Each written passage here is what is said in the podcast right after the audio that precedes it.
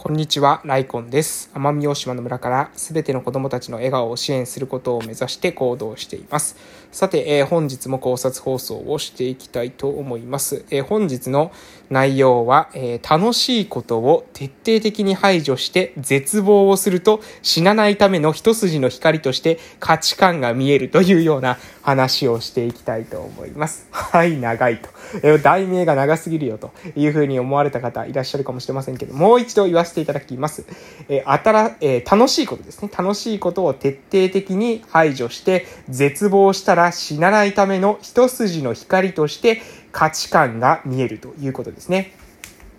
えこれはですね、実は、え私ですね、昨日、えっ、ー、とですね、S リハ塾のチームのメンバーと、えミーティングをしてまして、えミーティングというか、うん、まあ、の、コーチング兼相談みたいなことをですね、えさせていただきまして、で、その中でですね、私の方がね、実はその学ばせていただくことが多かったということで、えそれについてのあの配信が、を、え今ね、ちょうど、え撮らせていただいているということでございます。まあね、コーチングとか相談ってこう結構ね、自分乗る、乗ってですね、話聞いてたら、なんか自分の方のね、気づきの方が大きかったりするんですよね。うん、相手は、相手の悩みとか は解決してるのかな？どうなんでしょうね。わかりませんけど、私としてはね、あの、やるたんびに学びが大きくなるので、うん、不思議だなと思いながら、でも、なので、まあそういった経験もあることも、えー、合わせて、え、相談とかコーチングに乗るのがね、まあなんと、私私はね、最近癖になっているというような感じです。えー、なので、皆さんの中でね、何か、えお悩みがあるとかですね、えそういった方いましたら、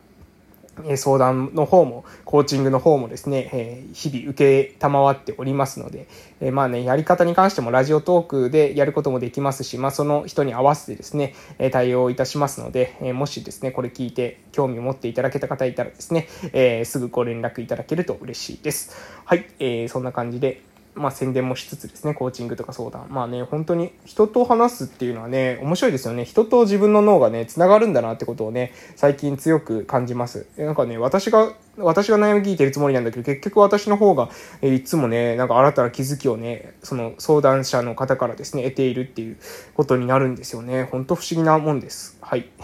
本当そういう話、それはまあ置いといて今日の内容ですけれども、えー、それは、えっ、ー、と、昨日そのコーチングをしている中で私がですね、あなるほどなって思って気づいたことなんですけれども、えっ、とですね、うん、価値観がある人とない人っていませんかね？皆さんの中周りに、えー、価値観を持って生きている人と価値観っていうものがなんか明確に定まっていない人っていらっしゃいませんでしょうか？えー、私の周りもですね、やはりその価値観っていうのをしっかりと言語化している人っていうのは少ないんじゃないかなと思っています。えそれというよりはどちらかというと、うん、なんでしょうかね、自分のその置かれる状態っていうものがどういった状態になりたいかっていうこと、例えば、えー、何ですかね、まあよくファイヤーとか今ね、あの言われますよね。えー早期リタイアですかね。えー、仕事を辞めて、まあ、あの、金融資産からの配当所得みたいなものとか、なんか、えー、不動産所得とかも合わせてやるのかよくわかりませんけれども、まあそういった、うん、まあ仕事働かずに、えー、生きていくみたいな。できるだけ、その、働かないで、えー、そういう配当をめいたもので、えー、生きていきたいみたいな人たちが結構増えているような気がしていて、で、そういった状態、そのファイヤという状態とかに対して、まあなんか憧れる。その、あんまり働かなくていいなんていいなとかですね。えー、なんだろう、好きな時に好きな場所に行けるとか、そういう状態っていいな、みたいな感じで思っている方いるみたいなんですけれども、相乗一方でね、その価値観、えー、何をですね、したいのか、あなたがその人生において、えー、何を成し遂げたいのか、どういうことをしたいのかっていうことに関しては、うん、これ価値観っていうのかな。わかりませんね。なんだろう、人生における、えー、何を成し遂げるのかっていう使命感って言っていいのかな。自分の命をどう使うのか、どういうふうに捧げるのかみたいな、そういったことに関しては、まあ別に決まってない人って結構多いと思うんですよね。えー、なんだろう、例えば何ですかね、まあスティーブ・ジョブズで言うならば、なんかその、うん、なんか、うん、なんだろう。iPhone を作るみたいな、スマホを作るみたいな。もし、まあ、スティーブ・ジョブズがそう思ってたのかわからないんですけどね。まあ、ただ、例えばビル・ゲイツさんのあのマイクロソフトだったら、え世界に、えー、世界、世界だったっけ？一家ですかね？一家に一台コンピューターをみたいな、そういったなんか、あの、スローガン的なものがありましたよね。まあ、ある意味それか、なんだろう、うん、そうですね。価値観、や、使命感なんですかね。自分が何のために生きるのかっていうか、こう、自分はこれを達成するために、命を使うんだ、みたいな、そういったことっていう、そのなんだろう、自分の人生におけるミッションまあ、私の言葉で言うのであれば、ライフコンセプトですね。自分の人生のテーマ。えー、自分はこういった風に生きていきたい。人生の、私の中の人生のテーマというのはこれだっていう風なこと。これがね、決まっている人ってやっぱ少ないと思うんですよね。そうじゃなくて、まあなんだろう、じ、えー、休みがこれぐらいあったらいいなとか、給料がこれぐらいあったらいいなとか、うん、そういった、なんだ、ある意味そういう条件みたいなもの、状態っていうのかな、そこが、えー、そこの改善みたいなものは求めてるけれども、それを含めて、じゃあ何がしたいのか、どういったことに命を使いたいのかって言われると、結構ポカーンとなってしまう人って、うん、多いんじゃないかなと私は思っています。えそれがいい悪いっていう話じゃないんですけれども、その時に、えたまに聞かれるのが、えじゃあどういう風にしたらね、逆にそういった価値観、私はその多様性と問題解決っていう話をね、よく、えするもんなので、えなんで逆にそういう風な価値観みたいなものっていうのは持ったんだと、えどういう風にしたら逆に持てるんですかと、えどういう風にしたら持ってえー、どういう風に自分はね、なんかその価値観が持てている自分っていうものがあまり想像できないっていう人がよく聞くんですけど、それをどういう風にしたらいいんでしょうか？なんか私にはその価値観みたいなものがわかりません、みたいなことをですね、えー、言われるんですね。で、その時に私なんでですね、どういう風にして価値観を持ったのかなって思うと、これはね、私が持ったのは大学の時なんですよ。で、間違いなくその大学の、えー、っとですね、私が大学で、えー、子供たちの支援に向けて関わったのが2年生の夏休みですね。で、大学の先生の紹介で、えー、近くの、え、社会福祉協議会がやっている事業所のところにですね、行ったんですね。で、そこは放課後デイサービスとか日中一時支援とかですね、児童発達支援とか、まあ、いわゆる、何ですか、発達障害とか療育っていう、えー、ものが必要な子供たちの支援をしている、そういった事業所だったんですけど、そこに入って、たのと、あとプラス実習ですかね。実習を通していろいろとですね、考えることがあって、私はね、その自分の中の価値観っていうものを築いていくっていうことがあったんですけど、じゃあその時にね、その価値観っていうものを気づいてた時ってどういった状態だったかなって考えると、私はですね、楽しいことっていうのをその時ね、なんか徹底的になんか排除してましたね。で、排除してたっていうとかっこいいんですけれども、楽しいところからなんか遠い存在になっていたって言ってもいいかもしれません。なんだ、大学、大学の時なんですけども、大学って結構飲み会とかあったりとかですね、友達と毎日遊ぼうと思ったら遊べるんですよ。でも、そういうことをし、せずになんか家に引きこもるじゃないですけど、家の中にこもって、で、テレビを見るわけでもなく、なんとなくぼーっと過ごすんですね。で、そのなんとなくぼーっとする、過ごす中で、もう徹底的にその自分の、自分となんですか、向き合わざるを得なくなる。暇になりすぎて。で、そうすると、なんか、えー、楽しいことが全くないっていう状態になると人間ってね、死にたくなってくるんですよ。なんか絶望してくるんですね。多分これが絶望なんだろうなと思ったんですけど、そうやって絶望していくと、なんか絶望の中に、えー、なんか生きる希望みたいな感じで、絶望している自分、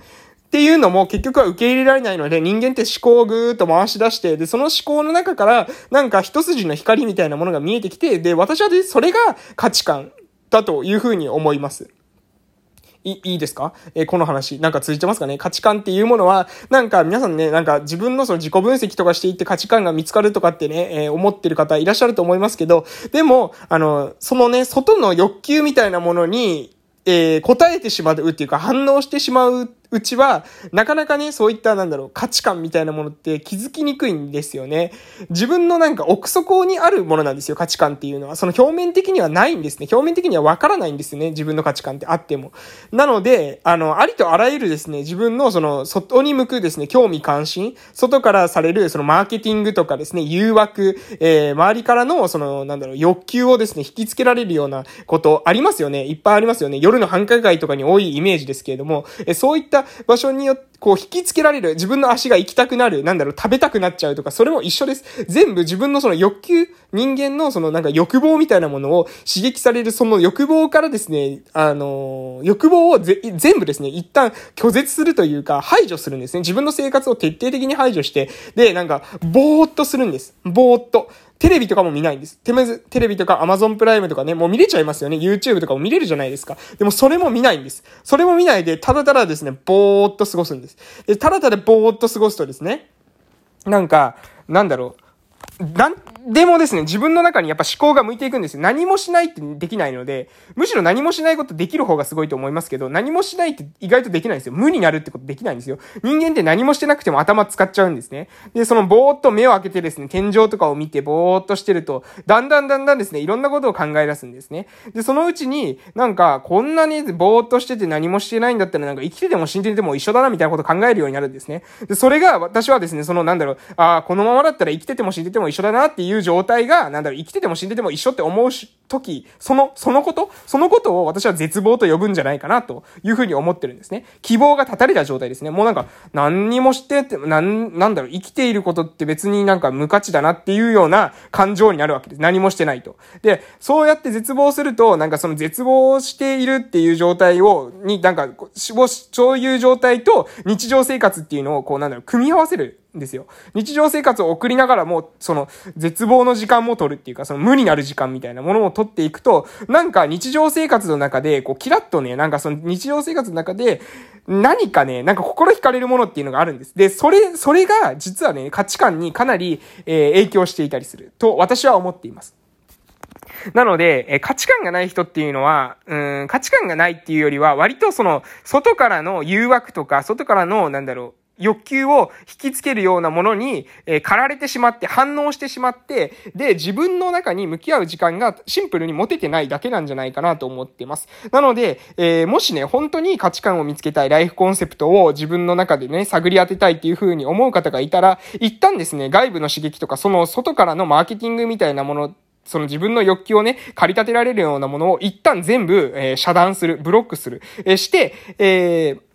自分の内に思考を向けていく。で、その上で日常生活を送って、また自分の内に思考を向けてっていうことをしていくと、なんかね、日常生活を送ってる中で、キラって光るものがあるんですよ。で、そのキラって光ったものがあったら、それを徹底的に考えるんです。なんでこれがなんかすごくキラって光って感じるのかっていうことを考えると価値観って見つかるんじゃないかなというふうな、え、まあ、抽象論に着地し、抽象論が始まり、抽象論に着地するというような内容でしたけども、いかがだったでしょうか。えー、少しでもですね、ご参考になりますと嬉しいです。それでは今日は以上でございますます。失礼しました。